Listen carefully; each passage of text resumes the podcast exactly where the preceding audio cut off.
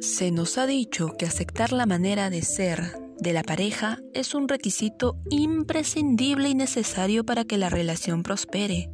Sin embargo, esta premisa es válida siempre y cuando el estilo afectivo del otro no atente contra mi seguridad física y psicológica.